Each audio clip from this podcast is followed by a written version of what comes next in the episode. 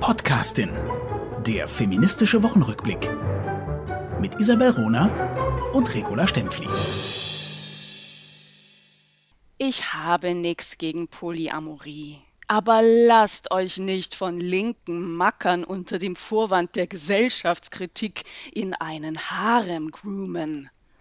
Ein Zitat der österreichischen Autorin Stefanie Sargnagel und damit Hallo, herzlich willkommen zur neuen Folge Die Podcastin. Hallo, Regula Stempfli. Hallo Isabel Rohner, wunderbar hast du dieses Zitat gebracht. Ich bin ja ein großer Fan von Stefanie Sargnagel. Sie ist eine der brillantesten Linguistinnen, sehr komisch, sehr kritisch und vor allem eine ausgesprochene Linke im Linke im Sinne von engagiert für die Unterdrückten, die Schwachen und die Armen dieser Welt.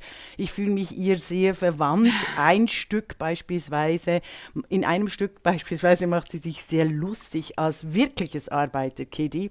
Ja. Äh, ziemlich ziemlich roh aufgewachsen, macht sie sich lustig in dem elitären Gymnasium, in das sie eben aufsteht gestiegen ist, mhm. wie sie äh, jede Herablassung, also diesen sozialen Duktus und Habitus der Mitschüler und Schülerinnen, den ich ja auch erfahren habe, es war ja ein Horror, aber sie hatte, sagt dann einfach sehr lustig, wie sie sie einfach jedes Argument, äh, äh, wenn sie es nicht gewinnen konnte, sich durchprügeln konnte. Also einfach ein aber sie sagt es natürlich viel lustiger. Ja. Dieses Zitat finde ich deshalb so bemerkenswert, jetzt, wenn ich mhm. darüber nachdenke, diese Polyamorie.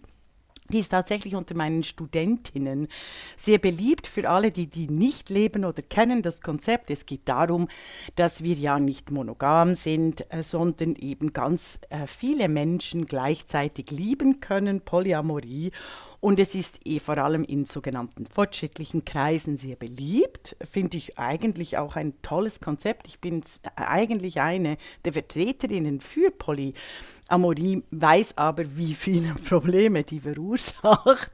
Ähm, aber äh, habe schon auch in den äh, 80er und 90er Jahren festgestellt, wie Stefanie Sargnagel, dass eben das Konzept für heterosexuelle weiße Männer in Machtpositionen, ähm, das eben benutzt wird, um ihr eigenes Harem zu rechtfertigen. Und deshalb, dieser Tweet ist brillant.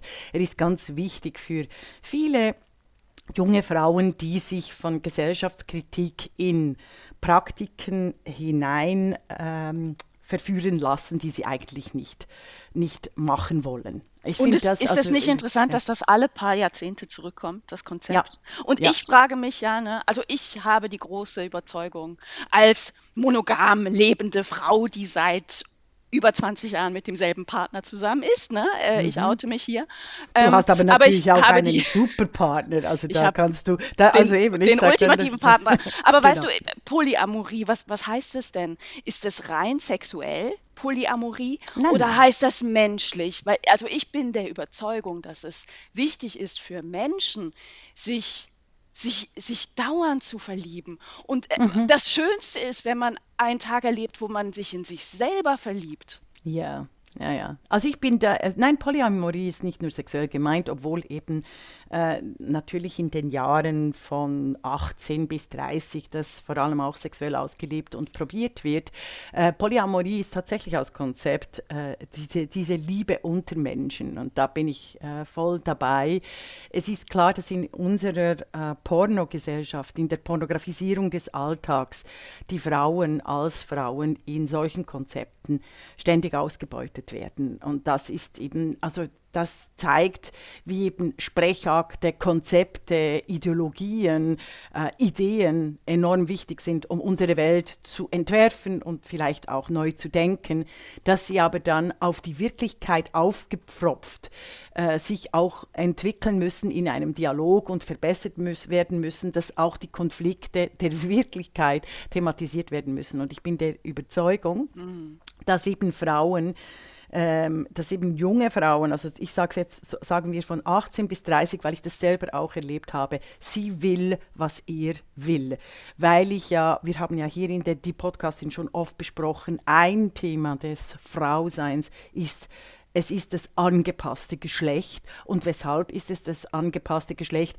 Weil eben Frauen ermordet werden, weil eben, also Männer werden in unseren Gesellschaften lächerlich gemacht. Das ist ein Riesenproblem für diese Männer. Sie werden beschämt, sie, sie werden äh, eben exponiert, lächerlich gemacht, vielleicht jetzt auch beschimpft als Konzept weiße Männer, aber Frauen werden eben ermordet. Und das ist der große mhm. Unterschied zwischen Konzepten und der äh, äh feministischen Wirklichkeit, respektive nicht der, überhaupt der Wirklichkeit von Frauen. Das wollte ich hier äh, mm, anfügen. Mm. Und eben Stefanie Sargnagel hat das in einem in einen Tweet zusammengefasst. Ich finde das eben fantastisch. Also es machen viele, viele äh, Studentinnen von mir, die sind so brillant, die können, also wenn ich da so theoretisch eben lange rede, wie jetzt auch, die, dann kommen sie so einfach mit einem knalligen Satz daher und fassen äh, mein Unbehagen, meine Erfahrung äh, der Wirklichkeit, auch der Geschichte, fassen sie eben mit einem solchen Satz zusammen. Finde ich großartig. Ja, und Danke, hast du das gebracht. Die Frage, weißt du, Polyamorie, also ne, wenn, wenn dann der, der, der Kerl mehrere hat, ist das eben nicht Polyamor, ne? also gleiche Rechte für alle. Das, dann sollten sich eben auch die Frauen mehrere Männer zulegen. Das machen ähm, sie auch, aber das ist okay. natürlich viel schwieriger aufgrund hm. des angepassten Gesetz, äh, Geschlechts und aufgrund der unterschiedlichen Sexualität. Sexualität und von und der unterschiedlichen Wertung. Ach komm, weißt du, ja, so weit ist unsere Gesellschaft lang nicht, dass das, was, wenn eine Frau das, das Gleiche macht wie ein Mann, dass das auch gleich be bewertet wird. Und wir haben immer noch die Tendenzen, äh, Frauen dann abzuwerten. Als, mhm. in, der, in der Schweiz gibt es ja dieses böse Wort, ne? Frauen, die, äh, die sexuell aktiv sind, als Okkasion zu bezeichnen. Ich weiß nicht, hast ah, du, als gebraucht, als Gebrauchtwagen. Ne? Ja, ja, nee, das ist äh, ganz, also das da ist, bin ich äh, glücklicherweise lange genug ja. im Ausland, dass, äh, dass ich mit dem nicht mehr konfrontiert ja. werde. Und Aber da sage ich, auch ich an unsere Hörerinnen und Hörer, ne, so ab Mitte 30 mit, wird es besser. Also das Leben als Frau wird einfach einfacher.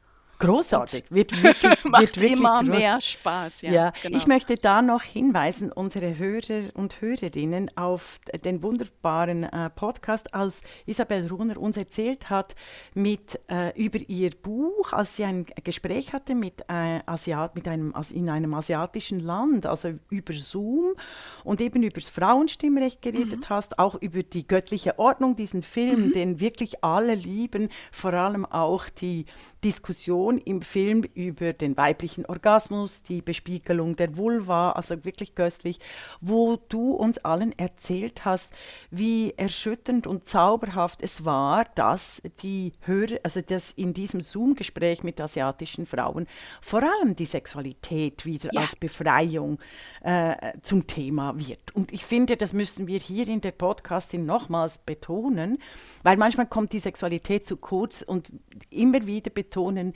diese Sinnlichkeit, die Ekstase, die biologisch, die biologisch entführbare äh, Vorstellungskraft in einem, in einem weiblichen Körper äh, sich voll in der Sinnlichkeit ähm, äh, zu ergeben, zu geben, zu gestalten, ist wirklich so fabelhaft, umwerfend schön, dass wir allen Frauen eben die Bedingung dazu als Freiheit bringen in der die Podcastin. Die Voraussetzung, um dieses, dieses erotisch-sexuelle Begehren in, äh, in allen Facetten als Frau leben zu können, ist Freiheit. Und das wäre noch wichtig hier zu sagen. Mm, schön, ist politisch auch, ja. Mhm. So, werfen wir einen Blick zurück auf die vergangene Woche. Ich habe eine schöne, tolle politische Nachricht mitgebracht. Der Prix Simone de Beauvoir, der Preis der im Namen von Simone de Beauvoir mit dem Titel Simone de Beauvoir ähm, seit 2008 jedes Jahr vergeben wird, ging dieses Jahr an die iranischen Frauen. Richtig, also ja. ganz, ganz politische Botschaft. Die iranischen Frauen sind für ihren Freiheitskampf, für ihren Kampf um Selbstbestimmung, für ihren Kampf um Demokratie ausgezeichnet worden. Dezidiert auch in Erinnerung an Mashajina Amini, der mhm. Preis wird jeweils an Simone de Beauvoirs äh, Geburtstag verliehen am 9. Januar. Ähm, die Veranstaltung mhm. fand statt in Paris. Ich finde das stark. Und gerade wenn man sieht, der Preis ist noch gar nicht ähm, so alt. Ähm, mhm. Seit 2008 gemacht, wird er vergeben. Bereits zum zweiten Mal erhalten ihn die iranischen Frauen. Auch hm. das zeigt, ne, wenn, wenn uns suggeriert wird, naja, was jetzt passiert, gut, das passiert halt, weil, weil da äh, Massa Gina Amini äh, äh, umgebracht wurde, ne, und Aha. da sind jetzt, die haben sich die Leute erhoben. Nein, seit 1979 gibt es diese Diktatur, seit 1979 gibt es Menschen, die sich gegen die Diktatur ja. engagieren, die ihr Leben geben, die gefoltert werden, die Gewalt erfahren, die fliehen müssen. Ähm, also das ist einfach äh, eine, ähm, eine, eine Geschichte, die die Geschichte hat. Und das finde ich stark. Der Preis, der ähm, widmet sich oder richtet sich, mit ihm werden ausgezeichnet einzelne Frauen oder auch Initiativen, auch das finde ich stark. Zu den Preisträgerinnen gehören zum Beispiel ähm, Taslima Nasrin oder ähm, Asli Erdogan oder Malala Yousafzai, ähm, aber auch Initiativen oder Einrichtungen wie das National Museum of Women in the Arts in Washington oder eine äh, polnische Initiative, die für das Recht der Frauen auf Abtreibung kämpft in Polen. Ähm, also finde ich, ist eine starke Sache und ich habe mich, mich sehr gefreut, auch um ja, das, das, das mitzubekommen. Hätte mir natürlich mal wieder mehr Medienöffentlichkeit dafür gewünscht. Unbedingt, unbedingt. Und hier möchte ich ein äh, äh, mitmachen. Deutschland hat die Massenmörder des Mullah-Regimes im Iran immer noch nicht auf die Terrorliste gesetzt. Mm die iranische Revolution, die Männer und die Frauen haben eine Stimme und die ist hier im Westen. Also ich, äh, wir haben schon enorm viel erreicht. Twittert weiter, verteilt weiter, macht Druck auf eure journalisierenden Kollegen und Kolleginnen, dass äh, Iran, Iran-Revolution an oberster Stelle steht und dass dieses Regime durch uns im Westen mitgestützt wird. Das ist entscheidend, dieses Storytelling, das Narrativ, dieses äh, Unrechts- und Folterregimes. Dies muss aufrechterhalten ble bleiben, das ganze Jahr hinweg 2023. Es ist ein harter, langer Kampf. Mhm. Wir sind dies aber unserer Geschichte und unserem politischen Aktivismus schuldig. Mhm. Über, Erinnerst du dich, wir haben vor ein, ein paar, ich, es sind schon ein paar Monate her, mhm. da haben mhm. wir über den äh, Aachener Karlspreis gesprochen.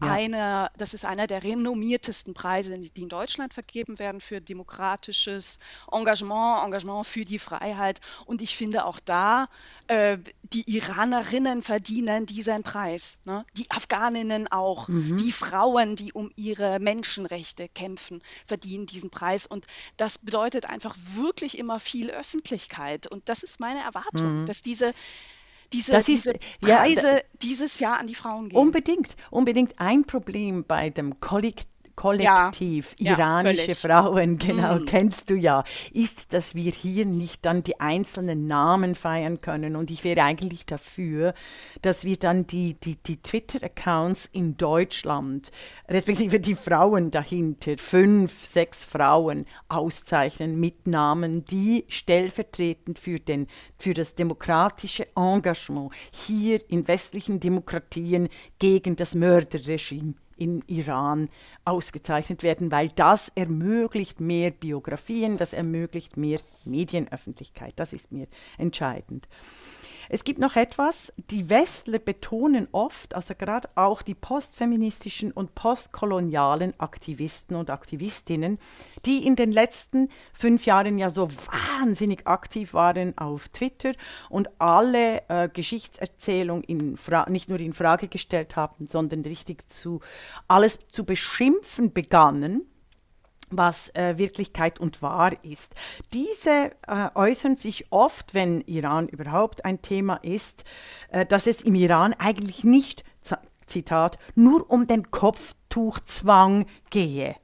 Und das klingt so, als, als wenn es nur um den Kopftuchzwang ginge, es nicht wichtig, wichtig genug wäre, wäre eine Revolution, dieses mörderische, vergewaltigende, folternde Regime zu stürzen. Die Realität ist, Leute, das Kopftuch steht für alles, was im Islam und im Islamismus antimodern, antisemitisch, antifeministisch und zutiefst antidemokratisch ist. Wir müssen aufräumen mit der linken Ideologie, dass unterschiedliche Kulturen so authentisch sind, dass sie sich dem westlichen Konsumzwang entziehen können. Eine derartige Verblödung verweist auf die 30er Jahre, die Säuberungsanstalten innerhalb des sowjetischen Regimes. Also diese Mordregime immer noch mit dem Hinweis auf Authentizität und deren Qualität als Anti-Westen zu, äh, zu zielen, dies im Jahre 2023 ist nicht nur inakzeptabel, sondern ist strunzdumm, ist saugefährlich und äh, zutiefst, zutiefst antidemokratisch. Und, und ich finde, da müssen wir auch die Medien haben. auch, zutiefst sexistisch. Ja. Denn was steht denn dahinter? Dahinter mhm. steht die Überzeugung, dass Frauenrechte nicht so wichtig sind wie ja. Männerrechte. Ja. Dass es eben sich nicht lohnt oder dass es nicht reicht, sich nur in Anführungszeichen für Frauen einzusetzen. Mhm. Das, ist, das ist die Definition von Sexismus. Herzlichen Glückwunsch. Mhm. Genau. Also der Iran ist der Todfeind aller Frauen auf der ganzen Welt. Und das ist der Vorteil der neuen globalisierten Informationstechnologien. Wir alle Frauen realisieren, dass es wirklich ausreicht, Frau zu sein, um ermordet, missbraucht, gefoltert zu werden. Und das ist enorm wichtig, gerade weil wir im Westen die letzten zehn Jahre ja so wahnsinnige Diskussionen darüber hatten, über die strukturelle Gewalt. Und was mich zu einem zweiten Punkt bringt in der Medienöffentlichkeit. Wir erinnern uns an den Angriffskrieg der Russen in der Ukraine, wo ich gesagt habe, die Welt bricht jetzt in die Realität ein. Also diese soziale Netzwerkwelt bricht jetzt in die Realität ein. Und da wurde monatelang von Expertinnen über die sexuelle Gewalt als Kriegsmittel äh, berichtet, oder? Also das, was mhm. ich in äh, mhm. meiner Dissertation mit der Schütze in die Landesverteidigung als strategische Synthese bezeichne, nämlich, dass die Soldaten mit ihrem Körper für die Nation und die Frauen für die Zivilisation stehen, also für die Gesellschaft, und deshalb die Frauen eben massenvergewaltigt werden, dass dies nichts mit der Biologie von Soldaten oder dem Need to fuck zu tun haben, wie es äh, oft Kriegshistoriker ähm, genannt haben, sondern dass das ein strategisches Mittel ist, um den Feind zu besiegen. Da wurde monatelang darüber berichtet, was mich erschüttert ist, dass in der äh, deutschsprachigen Medienöffentlichkeit die sexuelle Gewalt der Mullahs in Iran als Mittel, äh, als strategische Synthese der Etablierung und Unterdrückung ihres totalitären religiösen Systems nicht zur Sprache kommt. Auch nicht von denselben Expertinnen, die eben an, äh, anlässlich der, äh, äh, des äh, Ukraine-Kriegs das zu Recht auch thematisiert haben. Und da denke ich immer, was geht eigentlich in den Köpfen dieser äh, äh, Menschen vor? Also wie, ich, und wie erklärst ja. du dir das, sag mal? Ja, natürlich, weil der Iran, du willst dich als Wissenschaftlerin, als westliche Wissenschaftlerin in den postkolonial versifften Universitäten nicht exponieren, indem du es wagst, den sogenannten Authentizismus von Palästinensern und Hamas und Iran und den Radikal-Islamisten äh, äh irgendwie zu kritisieren. Also wir dürfen die, aufgrund Macht, der, wir dürfen die Machtverhältnisse nicht ja. unterschätzen, an, auf, gerade auch an den Schweizer. Ich kenne es einfach von den Schweizer Universitäten, mit Ausnahme der HSG natürlich. Warte mal, ich muss mal nachfragen, sonst ja. du bist zu schnell. Ähm, aufgrund der möglichen Konsequenzen, die äh, innerhalb der eigenen Wissenschaftscommunity auf die ja. zukommen würden oder in, innerhalb der eigen, eigenen Mediencommunity, aber nein, in nein, der nein, Community Wissen, hier? Es, es geht um die Wissenschaftscommunity. Es geht Aber darum, in der Wissenschaftscommunity ist es äh, erlaubt mittlerweile, weil das war ja bei mir noch nicht so, äh, die sexuelle Gewalt als strategische Synthese und Kriegsstrategie zu definieren. Das habe ich auch gemacht. Ich finde auch, ich hätte da jeden Preis äh, verdient. Das wird auch wieder vergessen und unterdrückt äh, von den äh, Exponentinnen, die sich jetzt in den Medien zum Ukraine-Krieg und die sexuelle Gewalt geäußert haben, wie es halt immer passiert mit äh, Generationen, mit neuen Generationen. Wie, wie sagt Hedwig Dom, respektive auch Isabel Ruhner, die das das Zitat immer bringt, im Feminismus sind wir alle Wiederkäuerinnen.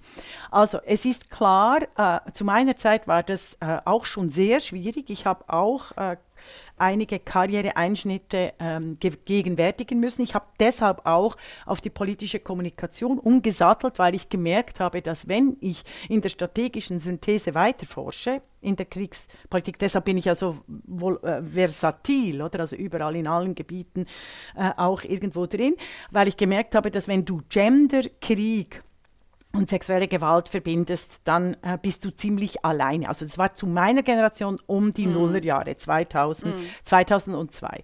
Deshalb habe ich 2002 eben umgesattelt auf äh, politische Kommunikation, aus, also in, in, meine, in die Politologie, die ich ja mit aufgebaut habe an der Universität Bern.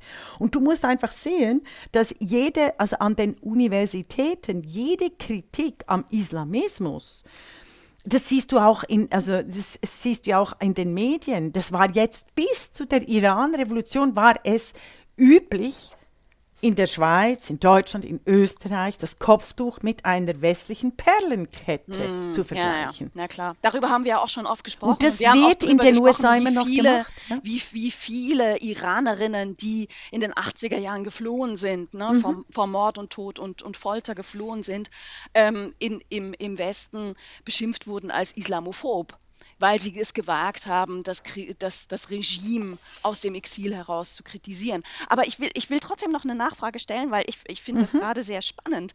Okay, ähm, Wissenschaftscommunity verstanden, aber wie kommt es dann, ich höre dich ähm, nicht. Dass, dass, dass, dass wir in Medienberichterstattung über den Iran auch nichts davon hören, lesen oder wenn dann nur so unter ferner liefen. Weil das stimmt, das habe ich mir, ähm, das, das fällt mir jetzt so, wenn ich, wenn ich mein, mein Archiv im Kopf so durchgehe, auf.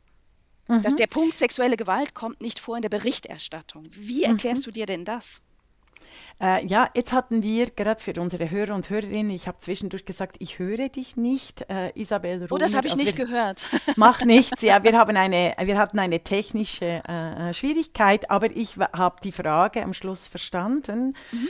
Äh, wie erkläre ich mir, dass die sexuelle Gewalt im Iran nicht ein äh, Thema ist? Und ich habe dir das jetzt versucht, oder uns oder mir zu erklären, insofern, dass eben die Postfeministinnen und die Postkolonialistinnen sich gerne mit äh, Scheinwahrheiten beschäftigen, also oder auch Wahrheiten in unserer sexuellen Gewalt im Westen, äh, auch die Femizide, die gerne äh, äh, äh, untersuchen, dass sie aber die Finger lassen von der wirklichen Macht, sich auseinanderzusetzen, eben mit Islam und Islamismus, weil sie äh, grundsätzlich die Frauenfrage als weniger wichtig erachten ähm, als die Rassismusfrage, eben das alles, was eine Kritik ist am Islam und Islamismus, und ich muss beide nennen, ich kann nicht nur Islamismus nennen, sondern das habe ich gelernt von meinen Freundinnen, die als Muslime äh, sozialisiert wurden, Muslima äh, sozialisiert wurden. Ich habe gelernt, es ist eine strukturelle sexuelle Gewalt innerhalb der Religion, ähnlich wie in der katholischen und äh, protestantischen Kirche. Ähm, das ist einfach, dass da dass du dir hier die Finger nicht verbrennen willst. Es wurde ja versucht, gegen die Podcasting massiv vorzugehen, als wir das schon gerade zu Beginn unseres Podcasts zu them thematisieren begannen. Afghanistan, die mhm. Unterdrückung, die Ermordung, die, die, die Ermordung äh, von jüdischen Menschen äh, durch äh, sogenannte Fanatiker, die eigentlich aber eine äh, Ideologie vertreten wie damals die, die, die mörderischen Sowjets im äh, Kalten Krieg. Ja, ja, das war eine lustige Geschichte, die wir unseren Hörerinnen und Hörern ein andermal erzählen. Ähm, wir kommen zu einem neuen Thema, würde ich sagen, oder zu einem anderen Thema. Um, und zwar, unbedingt, einfach um, nur, nur ganz schnell, um das mhm. abzuschließen. Weshalb reden wir darüber wieder und wieder? Das demokratische und feministische Storytelling braucht dringendst Updates. Und wir liefern das, Isabel Rohner und Regula Stempfli, in der die Podcastin. Und äh, ich möchte hier danken all, all den Unterstützerinnen, die uns hier den Rücken auch stärken, weil wir waren am Anfang ganz wenige, jetzt sind wir ganz, ganz viele. Äh, eben die Stimme des Iran, der iranischen Revolution ist im Westen die ist auch in der Die Podcastin. Das war mir wichtig zu bringen. Ja, sehr gut, wunderbar. So, am 11. Februar 2023 werden wieder einmal die Brit Awards vergeben. Was sind mhm. die Brit Awards? Der, die Brit Awards sind der wichtigste Preis der britischen Musikszene. Mhm. Ähm, wir kennen das ne, von den Oscars oder von, von anderen großen Preisverleihungen. Das, das wird dann in, immer in mehreren Kategorien verliehen und schon im Vorfeld werden die Nominierten äh, bekannt gegeben. Seit 2022 ähm, ist es bei den Brit Awards so, dass beim, ähm, beim, beim renommiertesten Preis aller Kategorien, die verteilt werden, nämlich beim, äh, beim Preis Beste Künstlerin, Bester Künstler, also Best Female Artist of the Year ah, und Best Male ja. Artist of the Year, nicht mehr nach Geschlecht äh, unterschieden wird, sondern seit letztem Jahr wird nur noch The Artist Eines. of the Year ähm, ausgezeichnet. Mhm. Letztes Jahr war das Adele Mhm. Und äh, in diesem Jahr, jetzt äh, kamen also die Nominierten für diese Best Artist of the Year raus. Und ta ta ta ta, wir staunen alle und sind total überrascht. Ausschließlich Männer sind Boah. nominiert. Ausschließlich Männer. Und das zeigt eine ein grundlegendes Missverständnis beziehungsweise eine ähm, eine, eine Folge von diesem, oh, wir wollen so korrekt sein und wir, wir, wir verzichten jetzt auf Geschlechterkategorien. Was ist die Folge? Genderneutrale Kategorien führen dazu, dass Frauen verschwinden. Ja. Dass Frauen verschwinden, dass Frauen ausgelöscht werden, dass Frauen keine Preise mehr bekommen, dass pra Frauen nicht sichtbar sind, dass Frauen weniger Öffentlichkeit bekommen, damit natürlich auch weniger Verkäufe. Da sind wir wieder beim Sexismus ist Enteignung. Ja. Genderneutrale Preise wichtig. machen Frauen unsichtbar. Ja. Beim ersten Mal und lustigerweise, was heißt lustigerweise, symptomatischerweise war es bei der Berlinale, die diesen Quark auch macht. Ne? Die haben auch beste Schauspielerin, bester Schauspieler hm. aufgehoben und haben jetzt die beste Schauspielleistung. Ne? Beim ersten Mal werden überall Frau. Frauen äh, ausgezeichnet, eventuell beim zweiten Mal auch. Einfach um zu sagen, nein, nein, wir sind ja nicht diskriminierend. Und danach die nächsten 100 Jahre nur noch Männer. Warum? Ja. Weil es mehr Männer gibt, weil es mehr männliche Künstler gibt, weil die mehr Rollen im Schauspiel oder eben in, äh, im, im, im Musikbusiness äh, mehr Rückhalt über die, die Plattenfirmen haben. Es gibt mehr männliche Künstler. Wie viele Rapperinnen gibt es denn? Hat ein Label eine Rapperin, sagt das Label, ja, aber wir haben schon eine Frau. Die strukturelle Ungleichheit Ungleichheit ist so immens und die wird nicht weggehen, nur weil man so Im tut, Gegenteil, als im wäre Gegenteil. es äh, als wäre es neutral. Nein, im Gegenteil, du hast völlig recht. Mhm. Und es ist sexistische Kackscheiße. Mhm. Ah, sehr schön. Also geschlechtsfreie Preisverleihungen ist die Ideologie der Unsichtbarmachung der Frau. Es geht ja, es geht genauso weit wie du erzählt hast, es geht noch weiter. Männer, alle, die ganze Musik, Poesie, jeder Kultur- und Wissenschaftsbereich ist männlich, hat eine männliche Geschichte. Ich denke das jedes Mal, wenn irgendeiner wieder stirbt. Also nicht nur haben die Rockstars in ihrer Zeit die Frauen unsichtbar gemacht oder verdrängt oder wurden nur die Männer gesehen. Nein, jetzt auch 60 Jahre später oder 100 Jahre später werden ständig dieselben Typen wieder gefeiert. Also Ö1 die letzte Woche war ausschließlich männlich. Mhm. Es wurde über irgendeinen Drucker erzählt, der das Managementprinzip Prinzip ähm, erfunden hat, was eine Lüge ist. Es war nämlich eine Schweizer Frau, es ist Zyblin Spiller. Ähm, es, es, war, es war irgendwie Jubiläum eben irgendeines Gitarristen. Also die Geschichte, die Männergeschichten wiederholen sich in einem ewigen sexistischen Enteignungsscheiß. Mhm. Die Frauen kommen nie zum Zug. Es gibt eben dann in den 80er, also in den 60er Jahren war es so, 50er, 60er Jahre haben Feministinnen Frauen ausgegraben. In der Schweiz schon in den 20er Jahren mit der großen äh, 1928, äh, 1928 mit der großen schweizerischen Ausstellung für Frauenarbeit, genial, haben genial. sie hunderte von Frauen aus der Geschichte ausgegraben, die die alle vergessen sind. Die wurden wieder alle vergessen. In den 60er Jahren haben die Frauen das wieder gemacht. In den 80er Jahren haben wir Frauen es wieder gemacht. Und jetzt, äh, äh, im Jahr 2000, kommt es dann ein bisschen. Und jetzt gibt es auch wieder junge Feministinnen, die tolle Komponistinnen entdecken. Ich sage euch, in 20 Jahren wird der genau selbe Scheiß wieder wiederholt.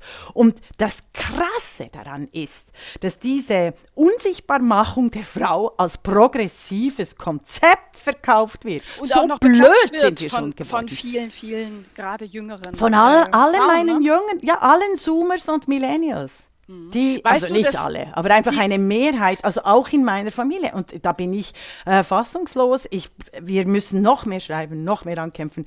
Aber wir haben glücklicherweise, also ich habe viele, äh, äh, äh, viele ähm, äh, Generationen der Zoomers und der Millennials, die sich wagen, die sich austauschen mit mir und mich als Sprachrohr äh, benutzen, weil sie eben gegenüber den Peers so viel Angst haben. Das Absurde ist ja, dass eben immer nur eine kleine Minderheit, laute Minderheit hier den Takt vorgibt und alle anderen einschüchtert. Klassisch Sowjetsystem.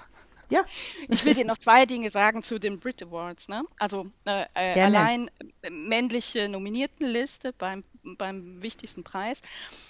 Das Argument habe ich in der britischen Press Presse gelegen, äh, gelesen, dass jetzt Harry Styles, der auch nominiert ist, ja aber doch ein sehr diverser Typ wäre. Ne? Also Harry Styles, der auch mal mit Federbohr oder, Ja. oder, Oder mit, ist sie mit auch? Ja, Ja. aber nee, ist er. Äh, Oder auch nein, mal mit, ich mit, weiß es mit nicht, ich kenne Harry Styles nicht. Regular, regular, mein, mein, mein Argument geht in eine völlig andere Richtung. Ähm, da, weil er eben auch mal mit Federbohr oder mit pinkem Hemd äh, auftaucht und, und modischer ist, anders ist, anders auftritt, ein anderes Männerbild vertritt als äh, herkömmliche Männer. Das, was ich mich frage ist, könnte denn eine Frau, egal wie, dieses Kriterium der, ja, aber die ist doch schon diverser, überhaupt erfüllen? Ich glaube nein, weil Ja. Frauen an sich viel vielfältiger sind sich diese Vielfalt auch hart erkämpft haben in der Geschichte. Also bis Anfang des 20. Jahrhunderts war, Verbot, war, war es uns verboten, wäre es uns verboten gewesen, Hosen zu tragen. Ne? Ja. Ähm, die, die Eroberung des Fahrrads war ein Politikum. Ja. Also diese Vorgabe, wie Frauen auszusehen haben, war wahnsinnig rigide und wahnsinnig strikt, auch in Deutschland, Österreich und der Schweiz.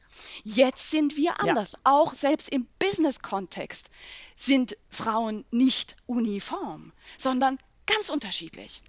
Das heißt, eine Frau, die mh, vielleicht wie Marlene Dietrich, nehmen wir mal Marlene Dietrich, auftreten würde, ne? mit, mit Hosenanzug und so ein bisschen männlichem, in Anführungszeichen, Style, vielleicht Zigarette, Zigarre, vielleicht mit Hut, die würde gar nicht auffallen. Die würde man gar nicht als, oh, die ist aber für eine Frau, ist sie aber ganz schön divers. Diese Ja. Kategorie fehlt. Und das zeigt nochmal diese Schieflage von Genderneutralität. Die Genderneutralität bevorzugt Männer.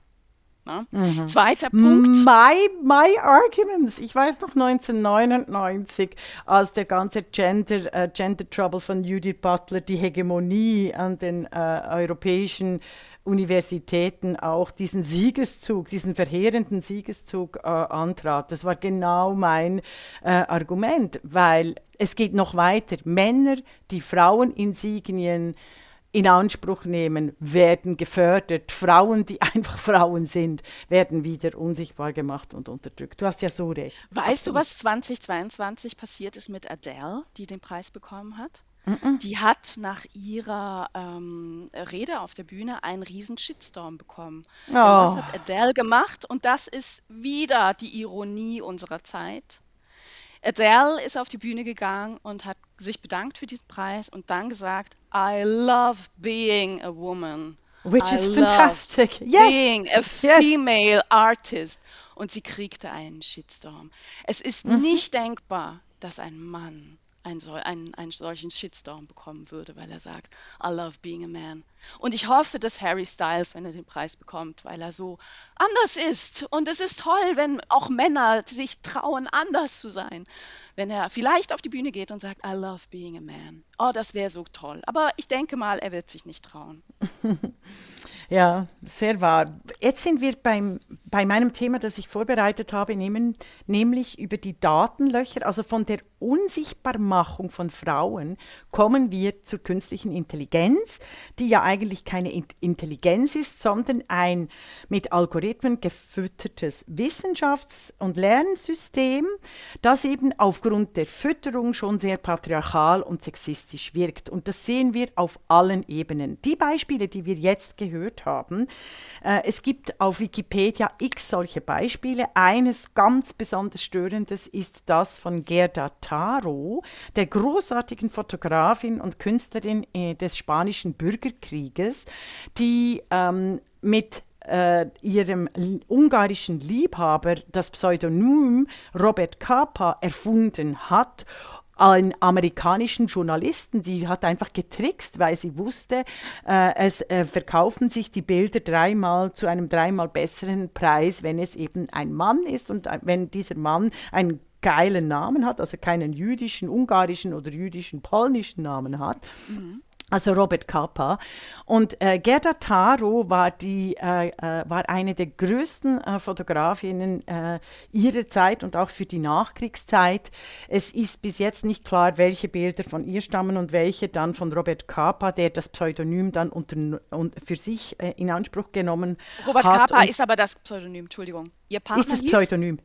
Ihr Partner Bitte? hieß? Du hast gerade gesagt, oder von ihr Partner, ihr Partner hatte einen ungarischen unaussprechbaren Namen, so. den ich jetzt nicht, okay. äh, den ich extra mal nicht erwähne.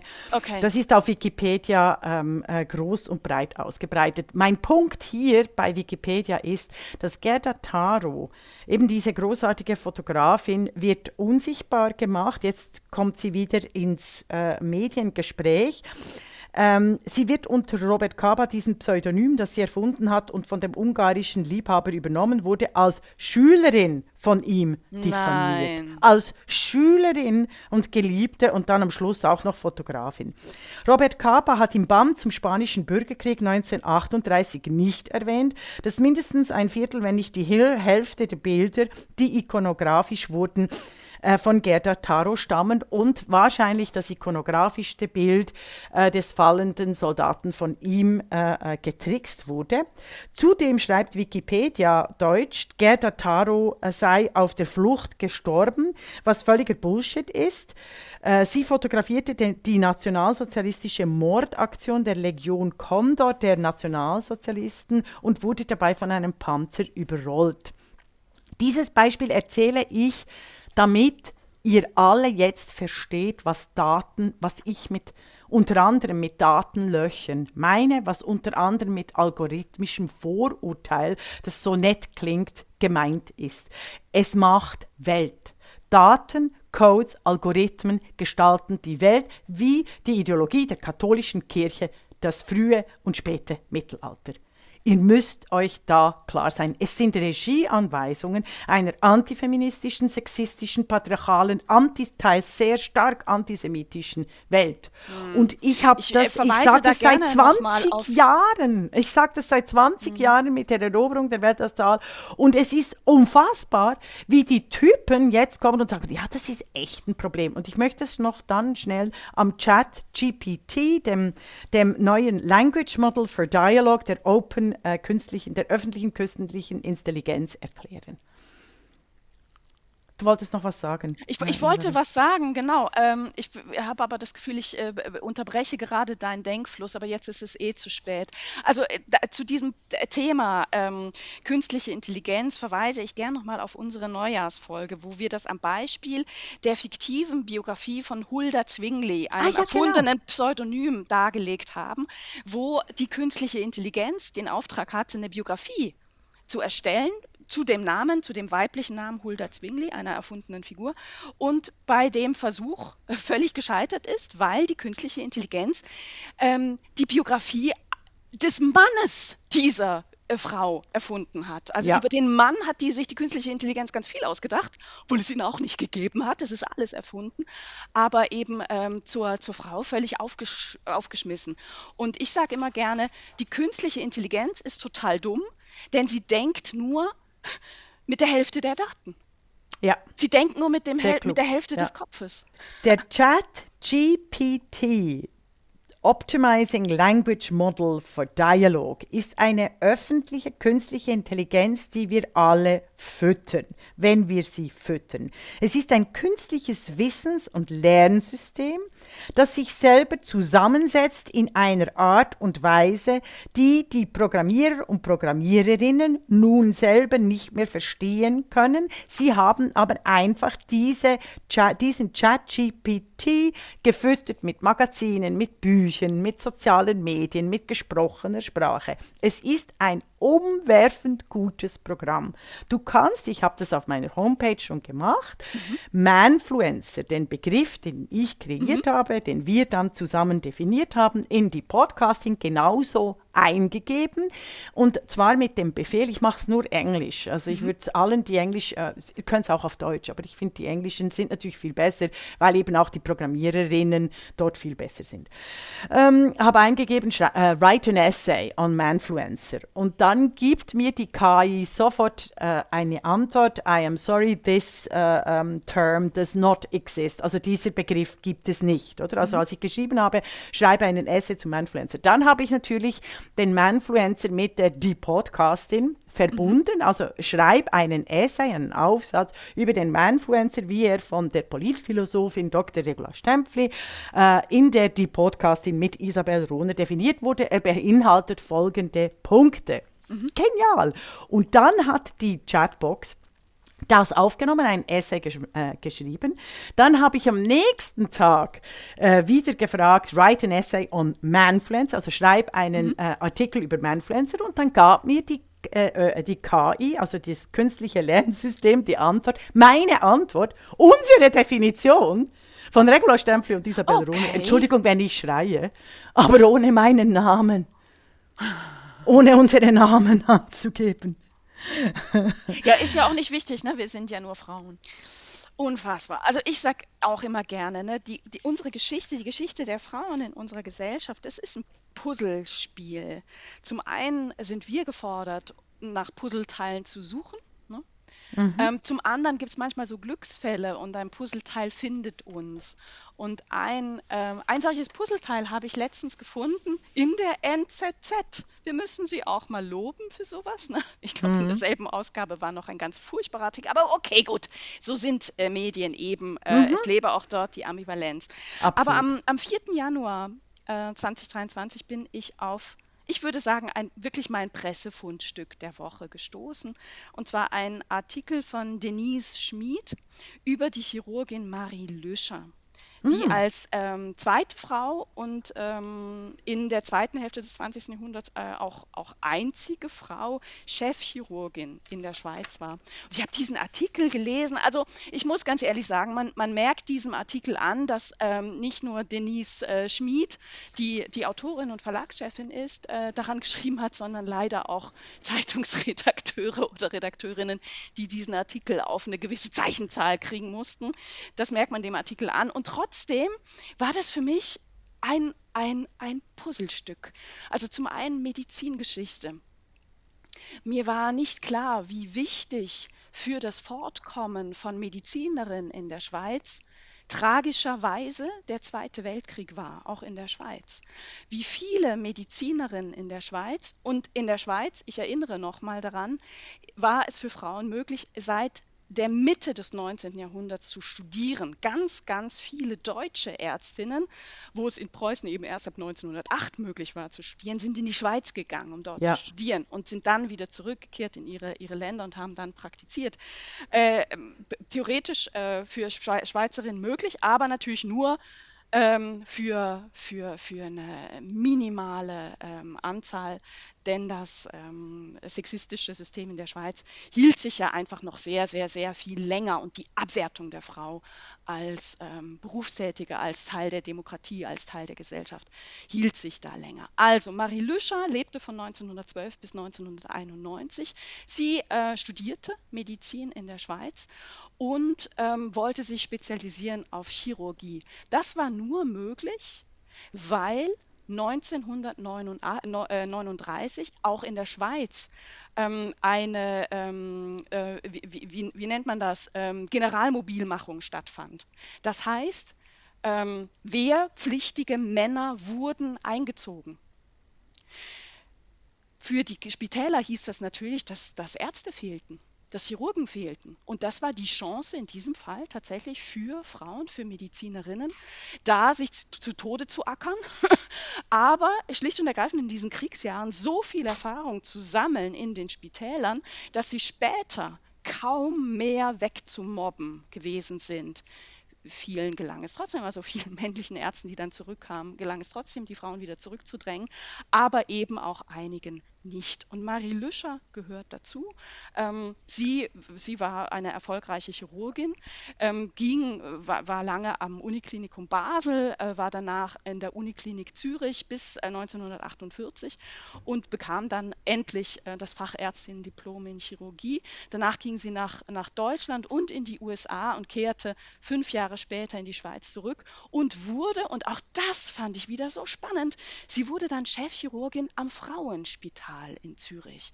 Und dieser Artikel in der NZZ, und das meine ich mit Puzzlestücke, triggerte mich so an, mal ein bisschen über, über die Geschichte des Frauenspitals in Zürich zu recherchieren. Ja. Was Wahnsinn ist. Also Ende des 19. Jahrhunderts war das eine Initiative von drei Ärztinnen, von drei Frauen, die sagten, ja. wir brauchen eine Einrichtung für Frauen von Frauen, weil mhm. wir zum einen nicht arbeiten können, zum anderen aber auch sehen, dass die medizinische Versorgung für Frauen nicht so gut ist, wenn die ja. nur zu Ärzten gehen können.